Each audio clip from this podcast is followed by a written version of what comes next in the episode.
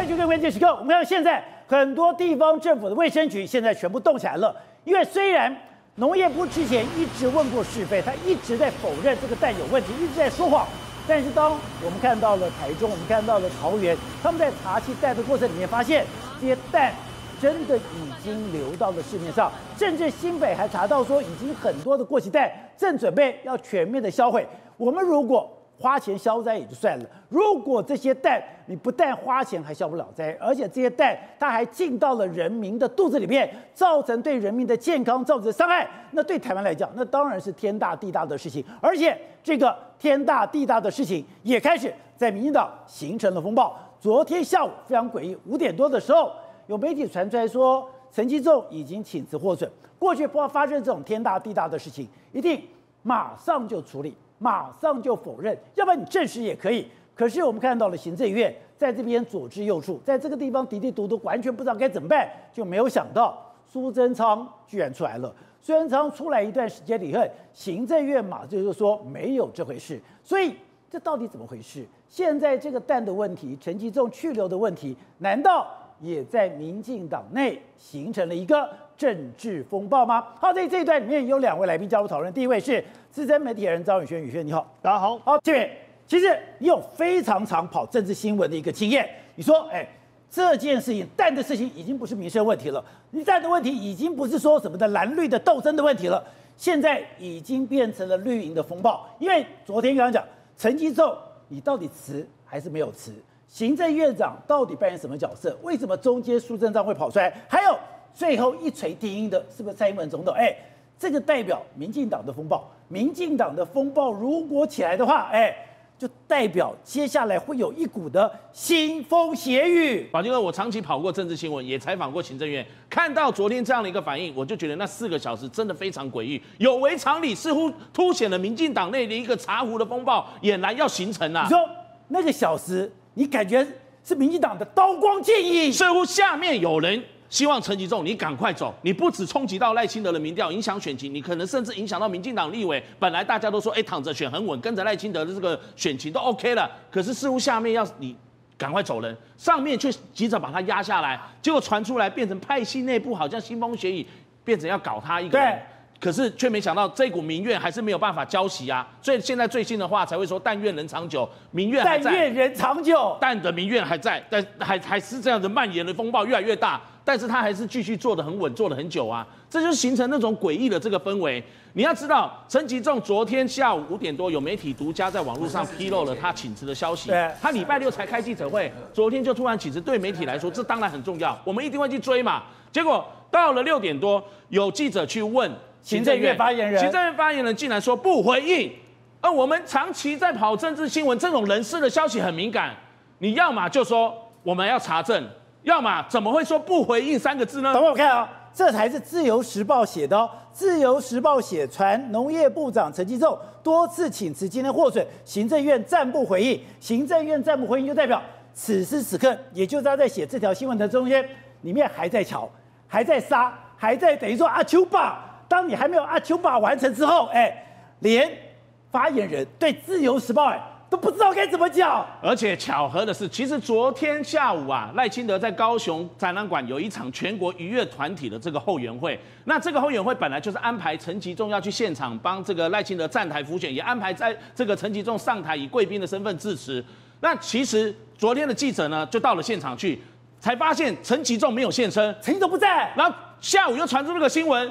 那大家都会觉得是不是因为这个关系，他真的要请辞，他又没在，他又没有来辅选，那这个一切的巧合都起来，如果我是在线上的记者，我也会质疑这个消息是真的。所以你说，其实昨天所有的新闻的发动点是赖清德在高雄举行了一场渔业的这个后援会，也安排了陈吉仲去，本来应该要陈吉仲到，陈吉仲没到，那前置又为什么没到？陈吉仲不到是陈吉仲不想去。还是赖清德不想让他去，但其实前天礼拜六的时候，民进党中央已经收到了消息，陈吉仲他不会去参加这个全国渔业团体后援会，赖清德后援会改由农业部的次长陈天寿代表。那可是这一个乱蛋改了之后呢，现场的这个采访的记者，他却没有拿到最新更新的，连赖清德竞选总部其实也不太清楚。对，所以昨天传出这个消息的时候，民进党中央跟赖清德竞选总部也是一头雾水，怎么会这样呢？那当然记者更不知道，因为他拿到是旧的 rundown，他以为陈吉仲会到现场，所以要去采访，铺了一个空嘛。陈吉仲，所以这个氛围就在那一两个小时，就这样同时酝酿出来了。那当然会让很多的媒体记者信以为真啊，陈吉仲真的要走人了吗？刚好在这个节骨眼。七八点的时候，苏贞昌也是在浮选的场合，记者去问他的老长官，就是陈吉仲老长官问苏贞昌嘛，苏贞昌就说这个是有人在放话操作，陈吉仲还没有请辞，蔡英文也还没有同意，这个操作非常恶劣。这这非常有趣。如果一般发生这件事情，民进党的说法都是媒体造谣，媒体无事生非。如果你推给媒体说媒体乱搞，这件事情就船过水无痕了，因为是媒体的问题，跟我没有关系。你是有人造谣，有人造谣，那就不会是国民党放放话的，那是民进党造谣，就代表你连苏贞昌都承认那是民进党的内斗。第一个，这透露出一个很奇怪的这个端倪：苏贞昌怎么知道陈吉仲没辞？也就表示说这一段时间陈吉仲的动态他知之甚详。他不在瞧嘛？对嘛？那要不然他怎么会知道说陈吉仲没辞？然后有人在这个放话操作非常恶劣嘛？第二个，苏贞昌讲说这个蔡蔡英文还没同意，所以第二个，这不是陈建仁同不同意，因为在晚蔡英文还没同意，蔡英文还没同意，但是晚上九点的时候看到行政院的这个发言人出来讲说他没有请辞，可是他也证实说陈吉仲曾经表口头表达请辞的，所以你是说？苏贞昌不是代表他出来的，对，苏贞昌是代表蔡英文出来的，是苏贞昌代表说那是有人放话在这警告党内，你不要再跟我乱说话了。第二个就是我代表蔡英文讲，蔡英文还没有同意，就是今天他的去留不是你们讲别人讲算，是我说了算。而且我们如果回到蔡英文在非洲的时候举行的记者会，他曾经讲哦，他说不要忘了选后我还是总统，做到五月二十号。所以我刚刚讲了这。苏贞昌以及蔡英文这两个猫腻的点之后呢，你就不难猜测出说，在昨天傍晚，民进党中央跟竞选总部大家一头雾水、丈二金刚摸不着头脑、还搞不清楚状况的时候，哎，原来难道赖清德是状况外吗？那原来最后还要到晚上九点，行政院去。赶快想要试图让这个风暴止火，哈，止住了这个风暴，说，哎，这个没有请辞啊，只有口头表达请辞，但是陈建仁没有同意他，所以就变成哦，曾经口头请辞过，但是哦，我我获得未留未同意他请辞，就变成这样的一个收场。整个逆转的结果，才发现原来陈吉仲的人事案不是只有在行政院大人哥在这边而已，是由苏贞昌跟蔡英文他们说了算，甚至连赖清德跟他们都有保持这样的一个距离。而这个消息为什么会突然这样子放出来？因为礼拜六开记者会，陈吉仲礼拜天传出这个消息，他们又有在讲说，我再一次听到民进党内部传出来。不可能在这个节骨眼，陈吉仲会在这两天这么剧烈的转变。对，据说早就请辞过。那为什么会在六日这个传出来这个事情呢？而且是故意。你要知道，我们跑新闻的时候，礼拜天通常会成为礼拜一隔天新闻很淡嘛。新礼拜一，礼拜一新闻都会大做，会变成不管平面、电子媒体都会大做，所以会对礼拜天的发生。那这个时候丢出来，是不是要故意让它发酵？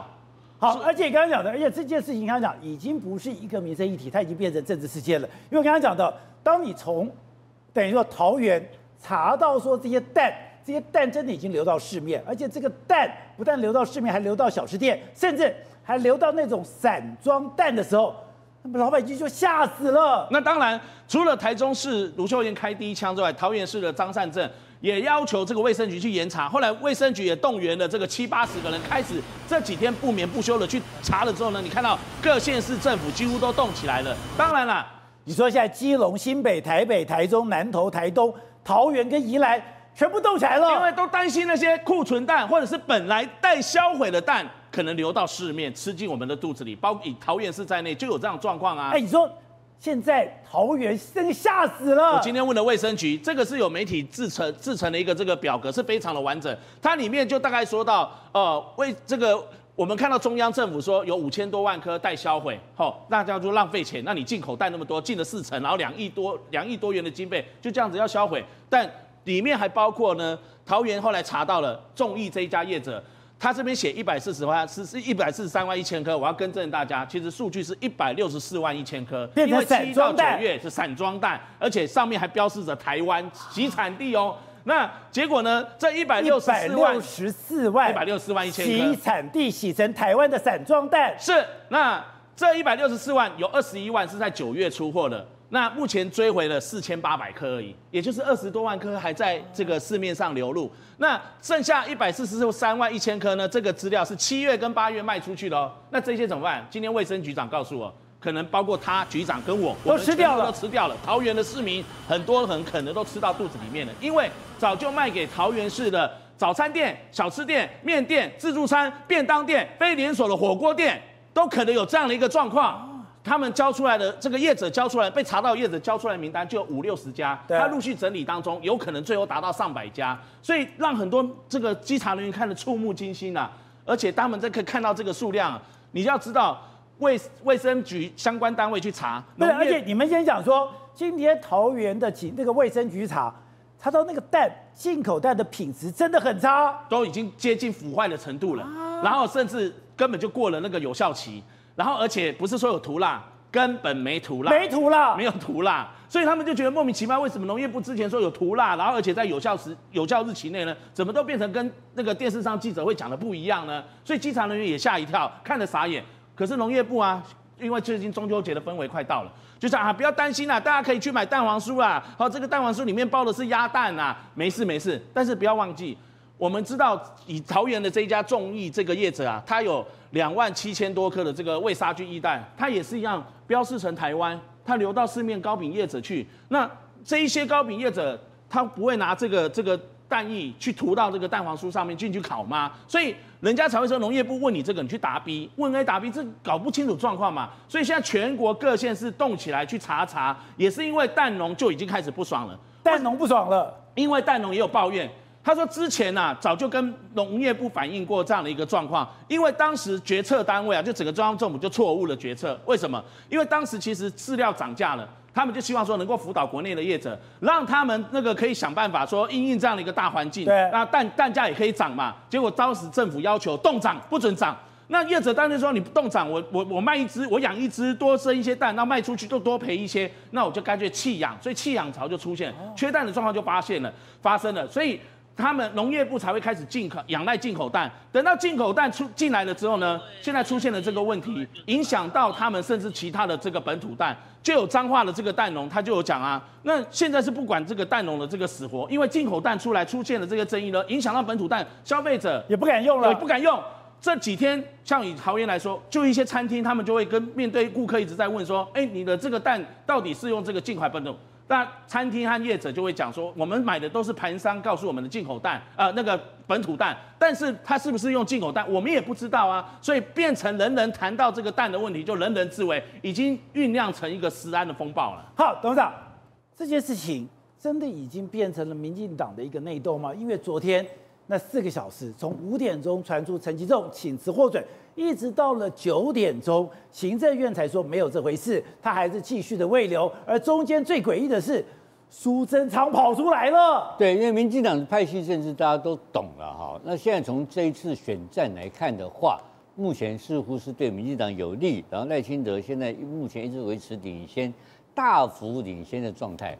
而且这一次领先的幅度将近，这整高达过突破了百分之四十嘛？对对对。而且我们的美丽岛民调已经做到在在一个礼拜前做到百分之四十二嘛，结果目前一个礼拜啪暴跌嘛，跌回三十五嘛，跌回三四十二掉到三十五。对啊，这个四十二到三十五七个百分点跌掉了嘛。按照这种，它到那我们就反过来看，按照你知道美国或是这些这些世界主要国家。这是民主自由国家的选战里面，如果发生一个跌暴跌七个百分点的话，必然是这个候选人发生什么事情嘛？哦，怎么会突然间暴跌七趴嘛？对不对？这个莫名其妙的事情，结果我们归类起来就是这个蛋，蛋就是一个臭蛋害死了这个候选人。但真的影响这么大？不，不，那我请问你，反过来问你一个问题，那请问赖清德这个礼拜干了什么坏事？你没有，没有干一件坏事啊。对不对？他什么事都没做，每天辛苦的跑行程啊。对，他说美国回来之后就很认真的跑行程、谈政策啊。然后突然间啪啪啪啪啪，日每日一点，每日一点，连续那个幅度就向下走。对，就一个大的一个斜坡就出来了嘛，对不对？所以我就讲第一点，这个蛋的影响候选人是非常严重影响。而且第二点，请问你这个事情平息了没有？没有吗？差一点平息。按照民进党的规则哈，每次发生这种重大事件的时候啊，他一定会找一个人出来负责，呃，越高阶越好。对，上次火车撞车事件，林佳龙，林佳龙砍掉这个事情一砍掉，换一个王国才，这个事情就哎没人谈了嘛。对。就就开始就处理危机处理，所以这次也把陈吉仲砍掉就没事了。对，危机处理就是把部长砍掉，这个危机处理就完成了。对，而这个事情就变成进入所谓的后续的整理阶段嘛，对不对？然后这个那新的新阶部新任部长跟这个事情就没有包袱了，他该砍该砍，该放该放，该花钱花钱，对，他弹性空间是非常大。那这次，所以我认为昨天那个消息的放出来。第一个要让逼陈吉仲逼宫，请他离开，要逼陈吉仲下台，就逼陈吉仲下台，就是为了要做危机处理嘛。那我那这个事情，陈吉仲背后的老板，这个抗命嘛，巨而这这个这个拒而不从嘛，对，就不就不接受这个命令，因为背后老板是谁？背后老板当然这个他蔡英文在不久前自己公开讲嘛，陈吉仲是小英男孩，男孩虽然年龄大了一点嘛。但他还承认他是小英小英男孩，啊，还还要特别，他还强调哦，老娘现在还是总统到五二零了，你不要忘记耶。而且他为什么强调这个概念？他他是他讲哦，不要忘了选后我还是总统，到五二零有什么可以帮忙的，我会帮忙。然后他讲陈吉仲表现的好不好，是行政院长来评判的。这个话他是要帮忙还是要反帮忙？对，你不你不上路，我就反我就反操作；你上路，我就帮你忙。这对三个候选人都是一样，对所有总统候选人都相同了。他这个话是一视同仁了，但是暗示性很高嘛，对不对？那记者有问他说：“哎呀，你看看这个这个呃赖赖这个民进党的候选人赖清德，现在每天是躺平的在选。”他说：“没有啊，我看他每天进进出出，蛮忙的啊，这个考试嘛。”呃，所以你就知道他们之间对选陈，就赖清德并没有介入这个所谓赖呃这不蔡蔡英文并没有介入赖清德的选举战嘛，对不对？那他只是在扮演一个总统的角色。可是你现在如果说动到他人马的时候，那他当然不肯，他当然不同意啊。你现在砍掉陈吉仲，那开玩笑，那是他的爱将。对，而且这个事情的始作俑者是谁？第四点。始作俑者是新潮流的林冲贤嘛？真假的？对嘛？不是陈吉仲嘛？去搞超市五十万的公司去做五亿的生意的背后的操作者常进人，不是常进人，可是就就是主导者是谁？就是就是林林聪贤嘛？那林聪贤，所以说今天约是中央畜产会签的，今天的条件是这个中央畜产会定的。进到了哪个仓库？是中央续展会的仓库。那在中央续展会的仓库之后，是交给谁？也是中央续展会。所以我在三个礼拜前本节目我就看出这个端倪了。我当时跟就跟所有的所有的观众在分享，就点名了。我说：“哎，我这是林聪贤哦，为什么你知道？因为我做一个习惯，用一个习惯的法、习惯的这个规则来看问题。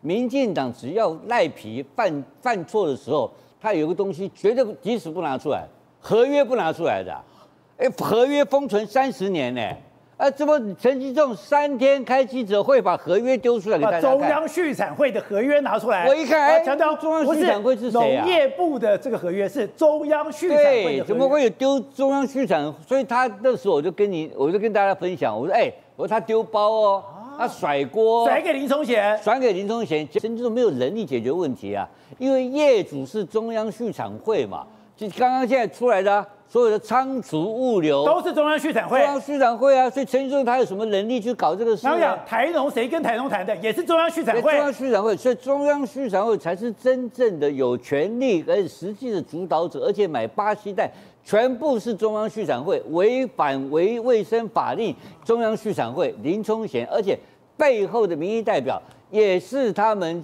新潮流相关的这个区域性的民意，所以你们干的烂事要我们蔡英文来背？对，然后叫蔡英文背，然后当然就大家就觉得很意外，哎，这个事情是新潮流干的，怎么不能你赖清德自己不是处理好，对不对？赖清德本身是公卫硕士，对，他是公共卫生专家。我们台湾有两个公共卫生专家跟这个案子有关系，哎，还有一个是谁啊？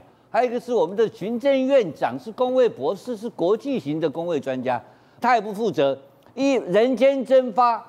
昨天记者去问赖清德，赖清德笑一笑，笑笑什么意思？你知道吧？有苦难言啊，宝杰，我不会再讲了，要讲都到底哦。一边是新潮流，一边是什么的蔡英文，但那你这种事情怎么可以要陈吉仲来背呢？啊、背不下嘛，而且还要因为苏贞昌出来主持正义嘛，这很极为恶劣。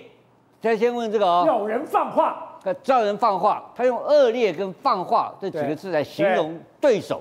总统蔡英文也没有要陈其仲辞职，就是有人急着放话操作，这非常恶劣。所以今天苏贞昌讲话就代表说是真的有人放话，真的有人操作，真的非常恶劣。而且陈其仲的去留谁决定？蔡英文总统决定？当然是嘛，我们定我们早就在几个礼拜前就定位这个事情定调嘛。但但他为什么要跳出来？把这个话给大家讲清楚，因为他现在是无官一身轻嘛，可是他有发言的这个的权威感嘛，所以苏贞昌平常讲话，过去当院长啊，我以前听过 Noli 讲过，民进党有两个角色，一个是老大，一个叫大佬。当时的老大叫蔡英文，他说我可以扮演老大佬的角色，这个是恶劣之这句话最重要。所以你看看你们干的事情，叫我叫我的人来背，这是不是恶劣？还想故意放话。为什么这些？因为这就是按照民进党的第五点的传传统的危机处理规则，把部长干掉，部长干掉这个事情就平息了。好，你现在问题麻烦呢？你现在就是说，你不是因为这个事情不是这个部长干的嘛？干坏事是另外的林冲贤干的嘛？对不对？现在查出来的仓库都是他在管理。好，那问题现在来了，部长不干掉，这样怎么办？那部长干不，因为这个林聪贤干没有意义啊，因为这个叫政治责任嘛。政治责任就是要干到部长以上嘛，对不对？那部长以上一定是要把陈陈吉仲干掉嘛。那陈吉仲不干掉这个选情，怎么会平复呢？所以这个事情会不断的、不断的延烧。万一这个事情持续延烧下去的话，这个事情你认为不会变成赖清德的破口吗？啊、这这是我现在的一个推论。对。另外一个更严重，非常严重。那这个政府，你问后面还有没有事情啊？这个弹啊，会搞到全国，对它的它的渗透面，它的恶劣影响面，在鸡飞蛋打了，对，全国每一个角落都被它打到。那你认为这是最后一件吗？当然不是。所以说很简单嘛，你看到这个蔡赖之间对选举的节奏跟看法跟人事的安排，非常大的旗舰。好，好友，那我有一个不懂啊，今天从巴西进弹，哎，也不是只有台湾呐、啊，日本不是也从台湾呃从巴西进弹吗？为什么日本从巴西进弹没有过期的问题，没有这个品质的问题，没有这个什么什么什么包不包膜，这个涂不涂蜡的问题？为什么到台湾来，那什么都是问题了？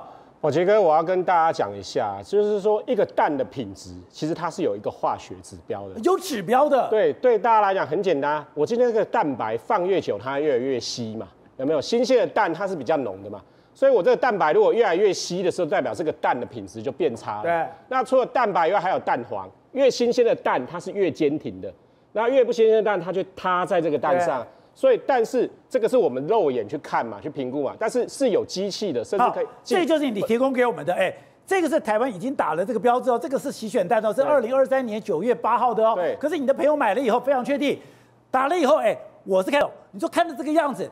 这个蛋是有问题的，对，因为你正常的，如果是蛋本身渐渐坏掉，它应该还是透明的，只是你看到它的蛋白会越来越稀，然后蛋，然后，然后，所以这个地方变乳白就不对了，对，只要这个地方就不对了，所以你看到这种变成乳白啊，就代表说它一定是微生物入侵了，所以像这可能就有沙门杆菌啊、弯曲杆菌啊这一些的会导致你。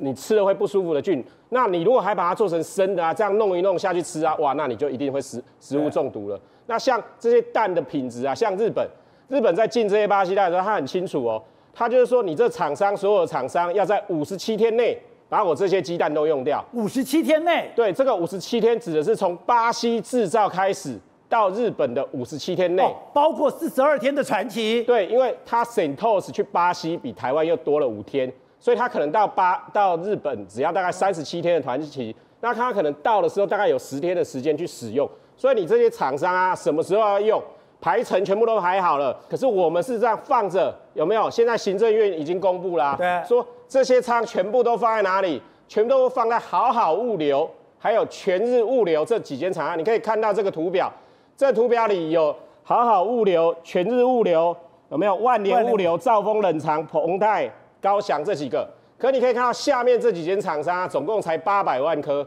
那主要的五千万颗都在哪里？都在好好物流跟全日物流两个手里。全日物流有什么特别？大家可以看到，全日物流有一百一千五百万个冰在屏东仓。什么叫屏东仓？宝杰哥，全日物流这个屏东仓是谁的？你知道吗？谁的？是农业部的。农业部记不记得前几年苏贞昌很高兴去屏东剪彩，对，说政府投入了七亿要盖冷链物流中心。这冷链物流中心盖好之后是委托给全日物流营运，说要去帮我们农产品出口，产地农产品出口。去年开始营运之后，有没有人给他弄？没有，为什么？因为全日物流的收费很贵。所以也没有农民要把凤梨送去那边包，也都没有蛋放进去。对，所以你当那至少我有冷链的啊。对，所以你说当初是帮助农民的名义，结果用了之后完全没有帮助，最后最最后竟然变成农业部的遮羞布，这真的就是农业部的超前部署。好，那刚刚今天吴董特别提到，中间我们都忽略到，以为都是农业部，可是中央畜产会才是关键，因为谁跟超市订的合约？中央畜展会。今天进谁的仓库？中央畜展会。今天谁去分这些蛋怎么走？还有今天谁跟那个台农谈，都是中央畜展会。是的，其实各位观众可能不理解，农业部它主主管的范围就是农林渔牧四个领域。那农林渔的确都在陈吉仲的主管之下，可是，在牧完全就是不是陈吉仲主管。为什么？因为现在的畜牧司司长，也就是农业部里面管畜牧的。畜牧司司长是林聪贤的人，是当年林聪贤当农业会主委的时候，从宜兰带到农业农委会里面的。那因为我们没有畜牧署，所以畜牧署的执行全部在畜中央畜产会这个单位上。就中央畜产会这个单位是谁？是林聪贤。也就是说，你在中央是林聪贤的人，是张经纬；在实际执行面的是中央畜产会，在林聪贤手里。所以搞来搞去，全部都在林聪贤手里。所以昨天晚上才会。府院党大内斗，对，所以这就是牵扯得到啊，说这些合约也是林冲贤签的，那这些核报到农业部里面去，那个合约上写的那个核定的是谁？是农业部的畜牧司，也就是说是张经纬去核定的这些项目嘛，所以从头到尾都在林冲贤手里，可是讲来讲去都没有他的事嘛，就变成说陈吉仲站在前面为林冲贤背了这个锅，甚至你看这些仓储的资料。也都是畜产会提供的啊，所以说这些蛋的流向，这些仓只有畜产会知道。对，只有畜产会知道，但是农业部都知道，甚至你看这个表在上面写的很清楚，有没有？九月十五日更新日期，九月十五日，九月十五日是什么时候？是礼拜五啊，礼拜五他就把这个资料给农业部啊，可农业部礼拜六拿出来没有？他又去做了让大家不知道的东西，现在被逼急了，才把这个资料拿出来。好，远，你在你的脸书里面。你把这个专案进口蛋去查了一下，太夸张了！洗选蛋加工的日期有问题，超市哎，超市的巴西蛋去哪了？对，宝哥，我跟你讲，从这三份文件呢，可以得到一个结论，连农业部自己都不敢相信他们自己的保存期限，甚至是我怀疑是刻意让这些仓储的摆到过期。摆到他们标志的日期过期，然后呢，让它销毁，也不敢让它流入市面。所以你去找了三到七月进口鸡蛋的调度表。对，首先我们看嘛，进口鸡蛋那个时候专案是什么时候？三月十号，对不对？但各位不要误会哦，三号、三月、四月、五月，其实分别都有鸡蛋进口。它来自哪些国家？美国啦、日本、澳洲，甚至泰国、菲律宾。这是什么？代表是还不算是超支之前，就是巴西之前，原本台湾就有在进口的国家。但有趣的是。你可以看到三月、四月、五月这些蛋都拿去做什么？洗选蛋，直接到市面了嘛？消费者敢吃啊，因为我们长期本来就有在买嘛。但是到了六月、七月，突然就没有了。这个洗选表突然什么变成空的了？就是好奇，哎，所以代表它一件事情，要么是说这个时间点蛋价已经慢慢在平抑，而且缺口已经补足，不缺蛋了。否则你怎么还会需要说，哎，六七月完全没有任何的洗选蛋？对，但诡异的点来了，你看一下八月、九月。哎，八月九月怎么突然跑出了这种数量也不多哦，零零星星的。我跟各位讲，这就是巴西蛋。哦，他八月九月的时候，突然巴西蛋又来了。但你讲巴西蛋进口多少个？八千八百万哎，宝杰哥，你看一下上面这些数量，一个两百多万，一个一百多万，对，这个兜得拢吗？所以显然嘛，只有一小部分拿去做洗选使用。好，那你再看到第二个，说哎，不一定啊，搞不好他巴西鸡蛋全部都拿去加工了。对不对？第二张那个表格可以看到，有液蛋，有水煮蛋，有茶叶蛋，还可以当卤蛋。对，这个叫什么？加工的表嘛。可是你看一下，加工它是什么时候开始有大众？七月、八月、九月都上了。为什么？因为超市进口巴西的鸡蛋是从什么时候开始？你说八月、四月、五月、六月离岸呐、啊。所以它等于说到岸之后，开始把这些从八月份开始做加工嘛。但是你再看一下它相关的数量，加起来多少？大概也两三千万而已，还是都不拢啊。所以得到一个问题，那既然前面透过这些美国、日本、澳洲鸡蛋，大家都已经补足了洗选蛋的需求，而且显然你在所谓的五月、六月、七月的时候，也没有需要这么大量鸡蛋拿来加工。好，等会我看，再把这张图看一下，就是。你今天三到七月的这个调度表里面，刚刚讲三月、四月、五月、六月、七月、八月、九月，八月、九月里面刚刚讲到的三月、四月、五月进来的时候，我都有做洗选蛋。可是六月、七月，哎，突然空了，空了以后，八月、九月，哎，突然又跑出来了，跑出来了以后，更妙的是这些加工蛋，到了八月、九月以后，大量增加了。对，但是我们要仔细看这个数字哦。第一个洗选蛋非常少嘛，有几百万而已。即便洗选蛋加上加工，我们讲八月、九月哦。它的数量有没有超过到超期的一半？没有，完全没有，它连四千万都不到。所以那八千八百万呢？对，所以大家好奇一件事情：既然前面的需求都已经补足了，那你到底为什么在这个时间点还要进口超市这么多来自巴西八千八百万的鸡蛋嘛？因为完全没用到。你仔细看，看到库存表就知道了。来，前面已经有累积库存哦，代表说这些东西根本没用到。三月、四月、五月，我们还没有从巴西进口的时候就有了，结果到了六月、七月、八月、九月。逐月增加，而且增加的幅度吓死人。来，你看六月增加多少？三百多万。七月库存多少？一千七百多万。八月两千六百多万。然后呢，到了九月还有一千一百。都是库存。对，就你扣掉我们刚才讲的八月、九月加工也好，吸血扣掉，刚好剩多少？五千四百万颗。所以我在讲的故事是什么？代表大大量从巴西进口的鸡蛋，最后落到的下场都只有一个嘛。根本在他们进口的时候根本没有这样需求，而且最后只能滞销，滞销之后只能摆到烂。从巴西来就知道你消不掉了，没有错。而且再来，我跟各位讲，还有一个大猫腻，巴西鸡蛋什么时候离岸？四五六月，对不对？在四五六月它的保存期限上面报价单写的清清楚楚，就是一百一十天。但你看看它什么时候才开始动用加工的？大概八月九月。所以我跟各位讲，你如果按照这个日期推算，第一批来的它就算八月加工。那个超效期也过期了，也超过一百一十天了，所以只能做加工，所以都没有做洗选。所以显然，你如果说都拿去做加工，所以我最害怕的，根本不是说你浪费大家的钱进口一些你早就知道到到了岸之后会过期的鸡蛋，而是你让一些明知道已经濒临过期边缘的鸡蛋，甚至已经过期了，流入到加工市场，进入到消费者的胃里面。还有。整个蛋的风暴一开始为什么都来？其实就是《民报》丢出来的。对，《明报》当中就讲说，一个刚刚讲的超市，这个只有五十万资本额，你居然可以做这么大生意？我们的进口蛋的百分之六十都是由超市进来的。当然讲，哎，这家公司关系非常好啦，资金调度能力非常高啦。可是如果按照宇轩刚刚讲到的，你巴西蛋进来的时间，你进来的量都不对。对，我们看到农委会提出来的数据，他说大部分的生产日期是五月三十。那我们把这些资料对一对，发现这五月三十生产巴西鸡蛋有多少？有一千六百多吨。那一千六百多吨换算大概两千八百万颗。你两千八百万颗的鸡蛋分不同时间段，可是你的生产日期是同一天啊。也就是说，这些鸡蛋九月三十就到期了。那你在订这些鸡蛋的时候，你怎么会有接近三千万颗的的鸡蛋在同一天买？那你同一天买的到了之后，一定要报废的嘛，对不对？你农委会到底是怎么调控这些鸡蛋？照理讲，你现在每天缺一百万，缺一百多万颗，你应该是评估说，哎，我一个礼拜到七百万颗，一个礼拜到七百万颗，这样去补上嘛？那你同一天到一天几千万颗，对，你一天几千万颗，同一天的生产日期，一天几千万颗，那你要这样怎么处理嘛？所以才会出现这个问题。所以在这个处理上，我们就可以看到农业部整个都在瞎搞，不是？